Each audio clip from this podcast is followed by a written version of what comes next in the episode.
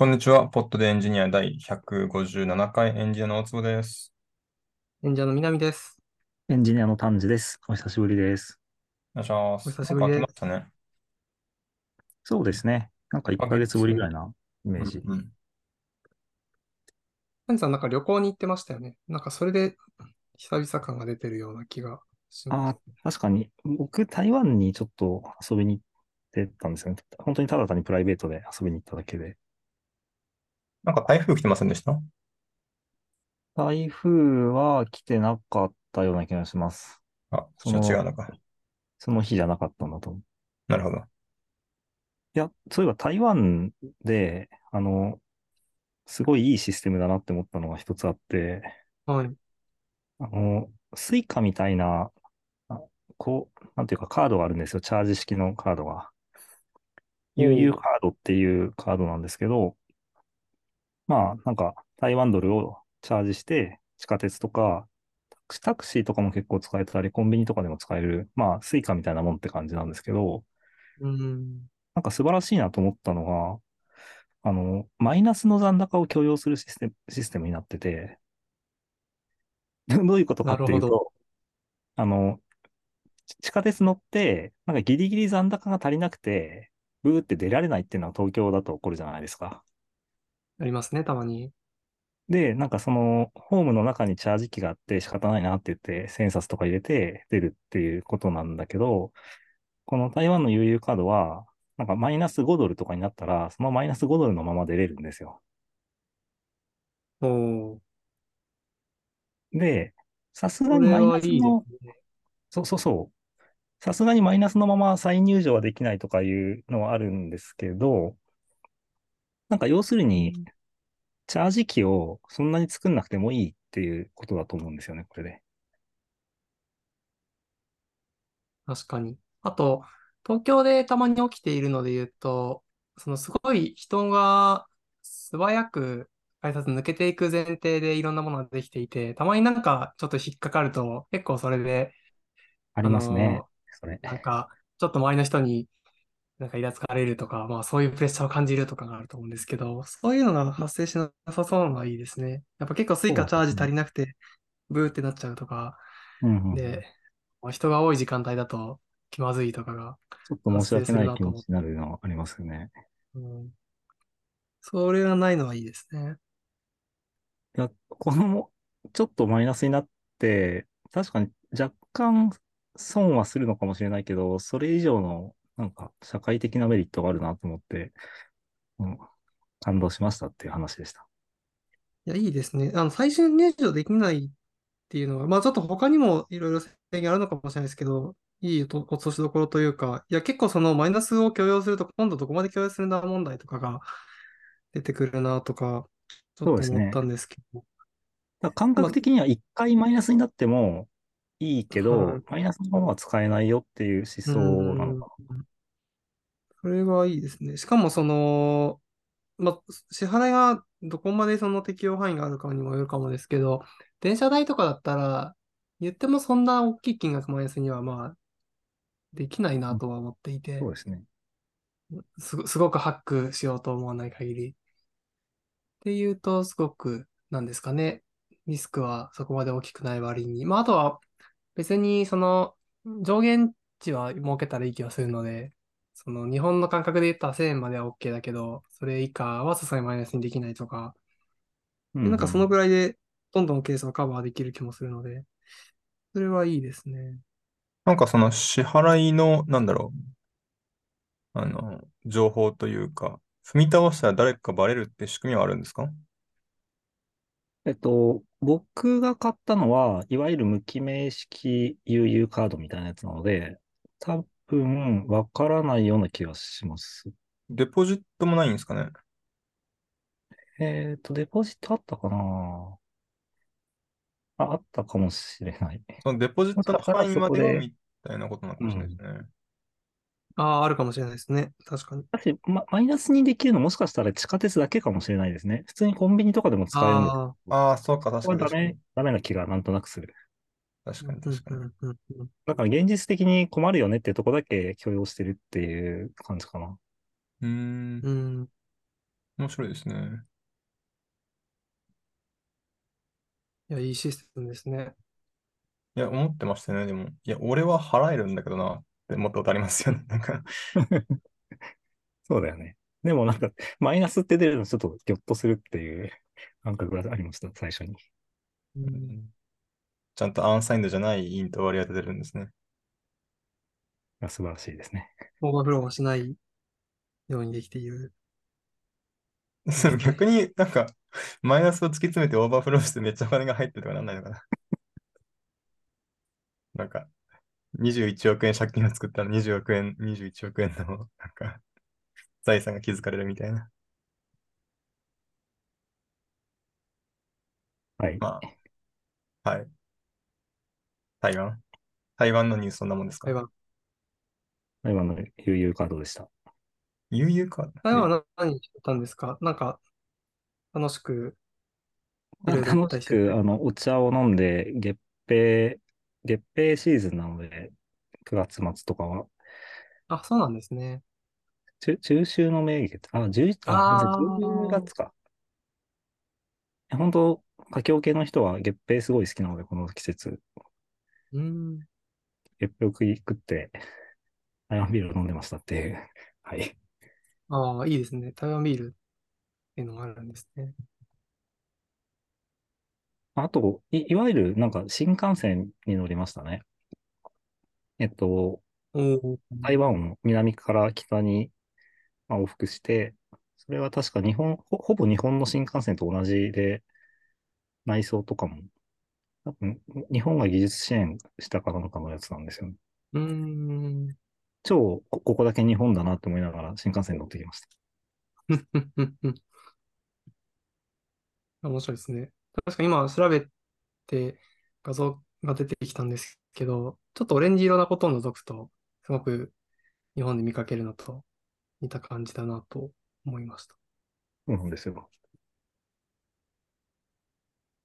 いいですね。台湾と日本といえば、あの TSMC が熊本に工場を作るとかで、あの、たびたびニュースになってますよね。ああ、ありますね。あれ、うんもう作ってるんですか？もう決まったんですか？えっと、もう基本決まったんだとは思っていて、えーっと、ちょっと ?TSMC いつからかどうとかは忘れちゃったんですけど、えー、2024年末を予定している？そうですね。あの、多分建設をもう進めてるんじゃないかなと思うんですが、これってちょっと、結構大規模な TSMC の工場が熊本にできるって話なんですね。そうですね。あの、政府も補助金を出しているし、あの、まあ、やっぱり今その中国が、まあ、台湾に攻めるリスクとかもあって、その国外に工場を作りたいっていう思惑もあってみたいな感じだとうん僕は思ってます。で、結構、あの給与とかも、その場所としてはかなり良い水準でとか、まあ、そういうのを見たりしますね。熊本もまあ産業、すごいでっかい産業ができて嬉しいし。ええそうね、いやなんか面白いなと思いながら。ただ、あの、最先端半導体とかではなくて、なんか12ナノくらいのものを生産する予定っていうふうに今僕は見てるニュース記事だと書いてます。まあ、12ナノも結構いいので、楽しみだなとは思います。熊本産チップで使いたいですね。そうですね。あの、まあ、TSMC 基本的に、あの、依頼されて作るんで、ちょっと、この工場で作るものは一体、どこで使われる半導体なのかはわかんないですけど、なんか日本企業が依頼してとかもあるのかもしれないですね。なんだ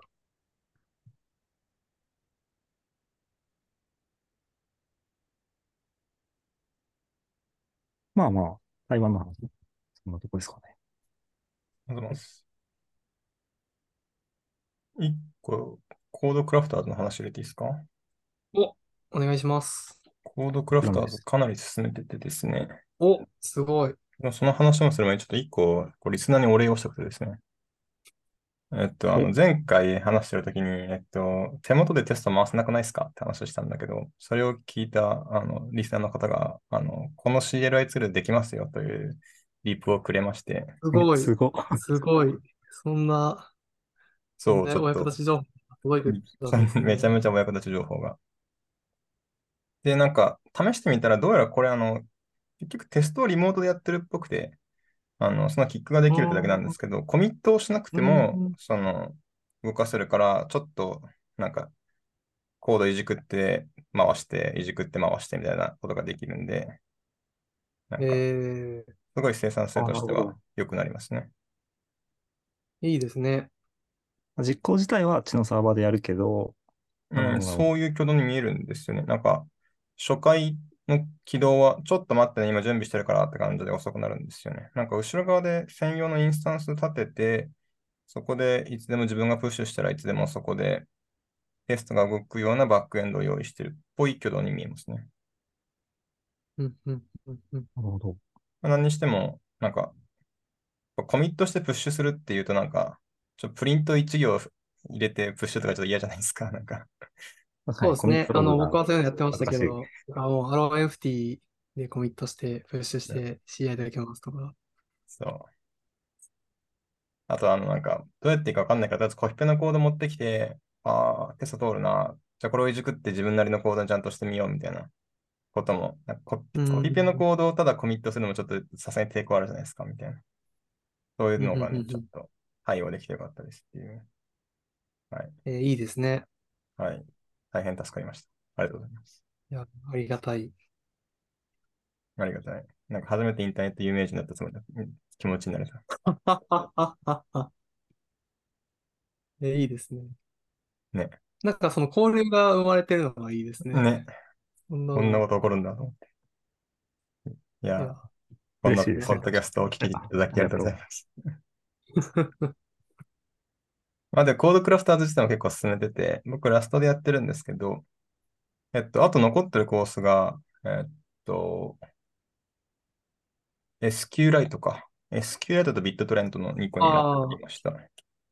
なんかビットトレント使ったことないんで、ちょっとなんか楽しいかわかんないなとか思いつつ、それ以外のやつは大体僕が昔コードクラフターでやった時なかった気がします。今そんなのが追加されてたんですね。そうなんですよね。あと、レディスも最近追加パックみたいなのが登場したんですよ。なんか DLC みたいなやつが追加されて、えー、えー面白い。そうちょうどその先週か先々週かに追加されたんですけど、あの、永続化する RDB ファイルっていうやつも読み書きしようよあありますねが追加。おー、あ、それはちょっと気になりますね。ね。なるほど。ただまあ、正直、レディスここまで完成させた人だったら、あ、読んでプッシュす、なんか出すだけじゃんっていう感じなので、ちょっとうん。なんか物足りなさはあるんですけど、え、永続化できるんですか？っていうほどではなんかないなっていう。うんなんかそう、僕あの、確かレディスの本家のレポジトリかどっかに、そのこういうフォーマットだよみたいなドキュメントはあって、ちらっと見たことはあるんですけど、でも全然自分で書いたことはないので、うんうん。気になる、気になりますね。まあ、Git より、なんか、やっぱりパースはしやすかったですね。うーん、うんうんうんこれはいいです。あとそれ以外だと HTTP サーバーもあって、はい。HTTP サーバーはでもこれ多分 Web エンジニアやったことある人はほとんどもう楽しくないというか、なうんか、ん。こんな仕様なんだろうな、そうだよねっていうのをパースするだけなので、なんか、あんまり学びがない気がしますね。うーん。で、ただ、グレップが面白かったです。ほう。ああ、グレップ、まあ、要はその正規表現書けってことなんですけど、グレップ、その、グレップの実装っていう正規表現マッチャーの実装なんですけど、これ、あの、手元でもテストどんどん回しやすいし、なんか、雰囲気で書いてた正規表現、多分こういうことなんだろうなって想像しながら書けるので、楽しかったですね。で、あと Docker もやったんですけど、Docker はなんていうか、うん、やるだけ感がちょっと。ドッカー僕全然見てないんですけど、何を作るんですか？ドッカーの。Docker はですね、これ上から読んでいくと、とりあえずプロセスをエグゼキュートできるようにしましょうと。まあこれ、まあ受け取ったコマンドをそのままエグゼックみたいなやつで動かすだけですね。で、その次にスタンダードアウトとスタンダードエラーをつなぎましょうと。まあそりゃそうですよね。で、次に、あの、EXIT コードも同じものにしましょうねみたいな。そうじゃない？ってなって、で、そこまで来てやっとファイルシステムのアイソレーションを実装しましょうって入ってくるんですよ。これチェンジルートしましょうってことですね。ああ、なるほど。それから、えっと、プロセスのアイソレーションを保ちましょうみたいなのが出てきてて、これなんかあの、その1個のプロセスしか見えない空間にネームスペース切ってあげましょうねってやつですね。で、そこまで来たら、あとは、なんか Docker プル実装して終わりなんですよ、あと。えー、あ、でもなんか、すごい学びがありました。その、今、おつぼくん、ど、どこのレイヤーのこと言ってるのかちょっと今分かってなかったんですけど、そっか。名前空間を分けた瞬間、なんかどっかっぽくなるんですね。まあそうですね、名前空間、そうですね、プロセス空間というべきか、ちょっと僕も正しいよくわかんないですけど。別なマシンのように見える確かになんか。コンテナ、あれ、南さんが固まった。あれ？ような、ハンニさんも固まった。お、帰ってきた。大坪くんのネットワークが悪いのでは説。ああ、Your Internet Connection is unstable って言ってますね。うん。まあ僕は悪いかもしれないんですが、さておき。あ、僕が言ったのは、あの、僕、その、昔、その Docker を、コースをやっていたっぽくて、一応その今、ログを、ログというか、自分のページを見てるんですけど、で、確かにそのコンテナレジストリーの、あの、からダウンロードするようなコードを書いたような気もしつつ、なんかその時にその、昔そのコンテナレジストリー周りを、すごく詳しく説明してくれてる人のブログを見たり、まあちょっと自分で一回調べたことがあった時のことを、なんか参照したような気持ちに、なんかそんな記憶がうっすらとあります。なんか前、ドッカージのフォーマットについて話してましたよね。そうですね。なんかその話だったような気がしてて。名前い忘れた。や、でも、ちょっと、うろ覚えなので、なんか嘘をついてるかもしれない。でもなんか個人的には、なんかまあ、ししたかったら自分で勝手に実装すればって話ではあるんですけど、Docker ビルドとか、レイヤー FS とか、あの辺ちょっと作ってみたかったなって思ったりしました。ああ、なるほど。それは要望を出したら問題として追加してくるかもしれないですね。かもしれないですね。なんか、すごい募集してるんですよね。ね。面白いですね。オプションみたいなのがいろいろね追加できると。で、そうですね。なんで、うん。まあ楽しいんで、ぜひ皆さんやってみてくださいっていう感じですね。うんうんえいいですね。この調子だと今週末くらいに全部ラスト終わっちゃうので、まあ Go で全部やり直すか？とか、ちょっと考えながら。うんうんうんお、偉いな。なんかうん僕が一番好きな開発スタイルなんですよね。もうテストが書いてあって、適当なコミットをプッシュしてよくて、後からリファクタリングしてもいいみたいな。なんかうん。理想の開発環境が整ってる時の開発だから、なんか楽しいんですよね。本当ゲーム感覚ですよね。なんか、京プロとかうんカグルとかをゲーム感覚っていう人もいるじゃないですか。でもなんかうん、僕、京プロとかカグルとかは、なんかゲーム感を感じれなくて、なんか、うん。どっちかっていうとお勉強しに行ってるなって気持ちがちょっと抜けないんですよね。コードクラフターズは、なんか、もうゲーム感覚でできるやつだなっていう感じが、やっぱするんで、楽しいですね。いや、はいいいですね。今週のコードクラフターズでした。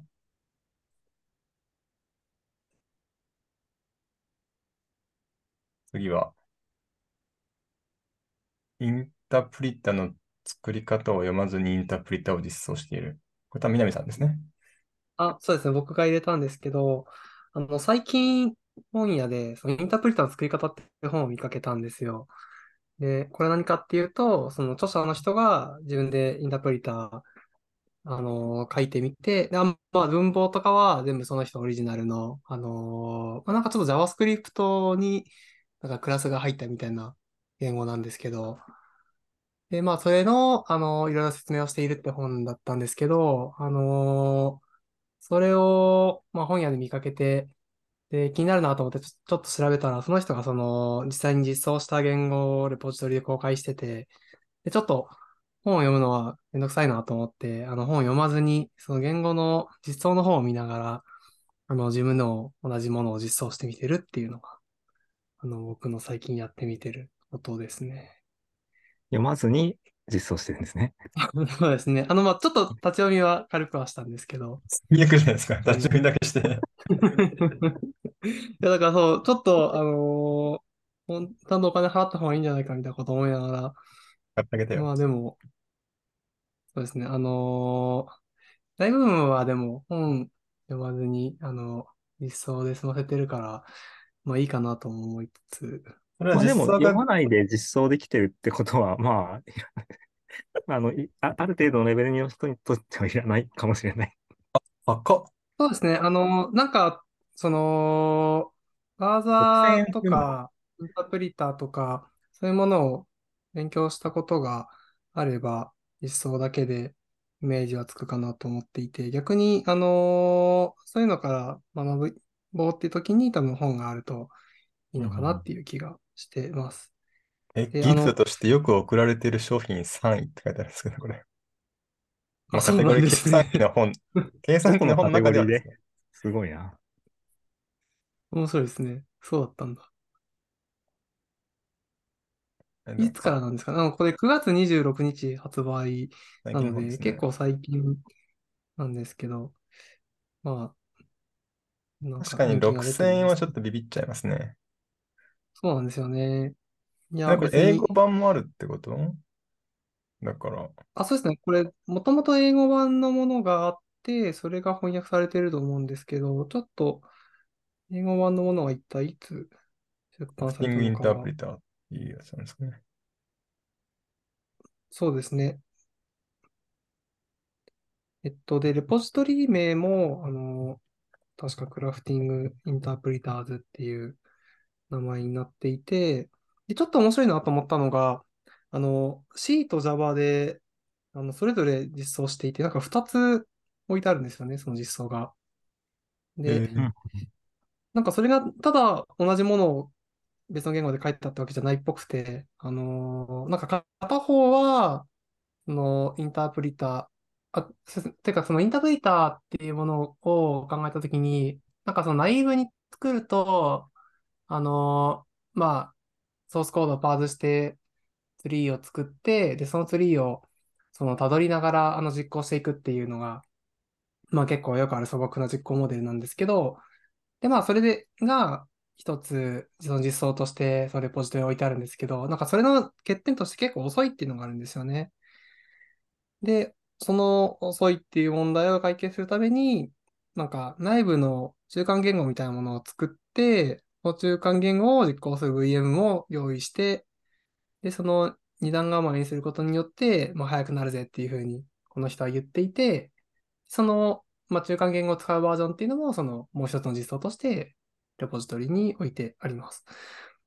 で、ちょっと面白いなと思ったのは、Ru- Ruby も、もともと、その、なんか素朴なツリーを、あの、トラバースするようなインタープリターだったのが、途中で Yarb っていう VM を導入して、それによって速くななりましたとか言っていたと思ってて、まあなんか、現実世界のインタープリターでも、そういった動きがあるっていうのを、まあ踏まえて、こういう構成してるのかなと思って、まあちょっと面白いなと思ったのと、その、実際その中間言語を、あのー使う実装っていうのを、もともと C、C プラで実装されてたんですけど、僕は今それをラストでちょっと書き直してみていて、なんか中間言語を使ってやるっていうのを自分では作ったことなかったんで、それはちょっと面白いなと思いながら、今やってみています。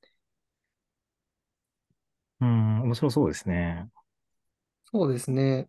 ちなみに英語版はなんか、ウェブで、むむしろフリーで公開してるんですね。その、なるほど。なんか色、買ってもいいし、別にこのページ読んでもいいよみたいな雰囲気に今見えていて、チャプターを眺めてたんですけど、確かに。クラフティングインタープリターズ .com っていうページがあって、そこでなんか見れそうですし、Amazon とかへのリンクもそこにありますね。なんか、章立ては今、南先生が言った通りで、その、ツリーウォークインタープリターっていうのを最初作って、その次に、バイトコードバーチャルマシンっていう風になっているので、そそういう流れでやるんですかね。そうですね、そうですね。まさにそんな感じです。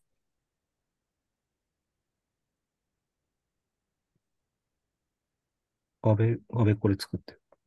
ガベこれ作ったことないから気になるな。確かに。ガベコレは僕は今作ってないので、もしかしたら、あの僕はとりあえず今、あの、構文を解釈して動くものを、あの、作りながら機能を増やしていってるんですけど、なんかコードをよく読むと、ガベージコレクションしてるのかもしれないですね。でも、今ラストで書いてて、あんまりメモリー解放漏れが起きてるような気はしてないんですけど、どうなんだろうな。まあ、もう少しの複雑なことををしていくといるとはですかね。うーん。でも確かにインタープリターである変数とかあるメモリを開放していいってどういう状況なんですかね。同じ変数名が定義されたときとか？えっと、基本的に GC の戦略としては、リファレンスが残ってるかどうかで、あの、決めていて、あの、なんですかね。まあ、関数の中のローカル変数とかもちろんその関数抜けた時点で解放してよくて、えっと、だいたいずっと長く生きてるものが後で消される。わかりやすいので言うと、なんかハッシュマップとかで、あの、バリューになってるオブジェクトって、そのハッシュマップから使われなくなったらもう消していいと思うんですけど、そういうタイミングで、あのーまあ、参照が消えていることをチェックして消すっていうのは、だいたい GC としてはよくやっていて、確かにそういうものを実装した記憶はないですし、もっと言えば、ハッシュテーブルみたいなものは、僕の今書いているインタープリタにはまだ存在しないんですけど、うーん、なんかそういう複雑なデータ構造を用意していったら、出てくるのかな。で、まあ数字と文字列とブーリアンしかない素朴なやつですね。僕が、僕の手元で今動く。その言語だとそもそもスタックだけで全部が完結する？そうですね。だから、そもそもあのーヒープを取るような、その、言語機能を入れないといらないっていう話。まあ、それはその通りですね。だからそこまでいかなきゃいけないってことなんですね。うん、のかもしれないですね。そうですね。ハッシュテーブルズっていうチャプターあって、その後にガベコレが出てきてますね。 mark-sweep strategy とか、うんうんうんうん。リファレンスあるよっていうのだけあ、じゃあ結構やることまだ残ってるのか。いや、なんか割と動くようになってきたんで、もう、もうだいぶやったなとか思ってたんですけど。あまだまだ書かないとダメですよ。そうですね。確かに、いや、まあ本当に、あのー目についた、あのープログラムを動くようにみたいな感じでやってたんで、ちょっと足りないものがいっぱいありそうですね。買わないといけないかもしれない。そこで僕今気づいたんですけど、結構昔に C のコンパイラ書いたことがあるんですけど、あすごい小さいサブセットですけどおいいで、すね。えー、それもよく考えたらスタックだけで全部やってたなと思って、うーん。ヒープ取ったりしなかったなってちょっと思い出しました。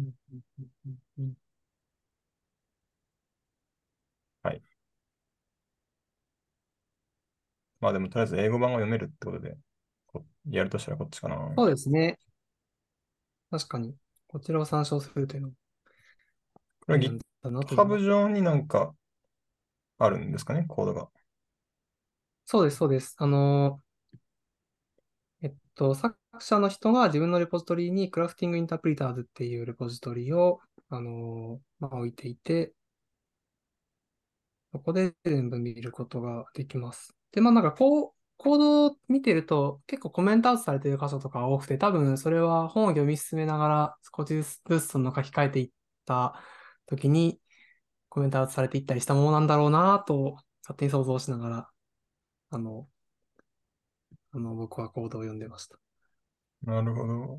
もえーうはい。あのこ、その最終形の状態が、あの、ホストされてるっぽくて、その、レポジトリ、GitHub 上に。で、あの、ビルドしたらちゃんと動いたんで、そこでまず動かしてみるとかは、いると思います。出す。いつかやります。これいつかやるリストがどんどん長くなってんだよな。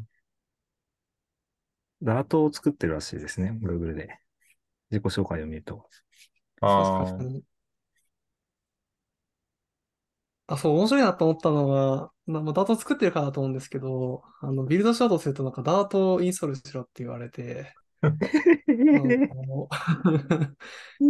で、あの、でも別にこれ Dart で書かれてなくて、Java と C プラで書かれてるんですよ。で、Java で書いてあるのが、そのツリーをトラバースする方のリストで、C プラで書かれてるのが、そのバイトコードをあの生成して VM で動かすって方で、なんか Dart 関係ないんですけど、なぜかビルドのためだけに使われていて、どっかで使われてるんですよね。あ、いや、なんかそのビルドのためのディペンデンシをいろいろインストールしたりするとか、そのあたりに使ってるっぽいんですけど、多分メイクファイル代わりみたいな感じで使われている。まあ、言うてメイクファイルも使置いてあるんですけど、多分大部分の処理をそのダート製のツールに任せてるとかなと思ってて、うん、いや、なんか、んなんか謎にダートインストールさせられるなと思いながらインストールをしました。フラッター以外でダートをインストールする機会。いや、そうですね。これ以外では、僕は、あ、そうですね。フラッターのために確かに、ちょっと触ったことがありましたけど。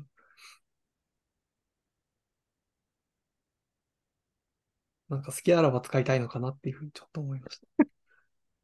表現が。いや、でもまあ、手慣れたツールとか使いたかったんでしょうね、おそらく。まあまあまあまあ、あるかもですね。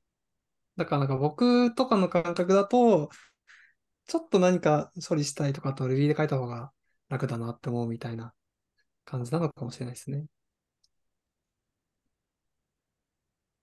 で、多分、ダートで実装するとみんなダートが読めないから、あのー困るとか、まあ、本が売れないとか、そういうのがあるのかなと思いました。でもなんか、ダートって別にそんな難しい言語じゃないと思ってるんですけど、ああ、どうなんですかね。まあ、なんか素直な、あの、記法とかは素直な感じしますよね。いなんか、うんこれ、どうしたらよかったのにって思ったんですけど。なんとなく眺めてこうやってんのかなって当たりつけるぐらいはできるけど、自分で書けって言われると、うっという感じですかね。一行も書いたことないんで、わかんないけど。いや、フラッター以外で独立したダートを使ったことはないので、僕もわからないです。わからないです。うん、僕もそうですね、フラッターのサンプルコードを動かしたくらいなのと、それもほぼコピペしてたので、なんかあんまり、だと、だということを意識した記憶がないですえ、ダート、ダーということをって言いましたね。ね。え？すごい、よく気づきましたね。言ったらでも今、ちいいですよ。いいか。ょっと時間が迫っているので、そうですね、気がついたら。今日はこんなもんですかね。なんかありますか？大丈夫ですか？はい。はい。じゃあ、お久しぶりになりましたが、ホットでエンジニア第157回でした。ありがとうございました。ありがとうございました。ありがとうございました。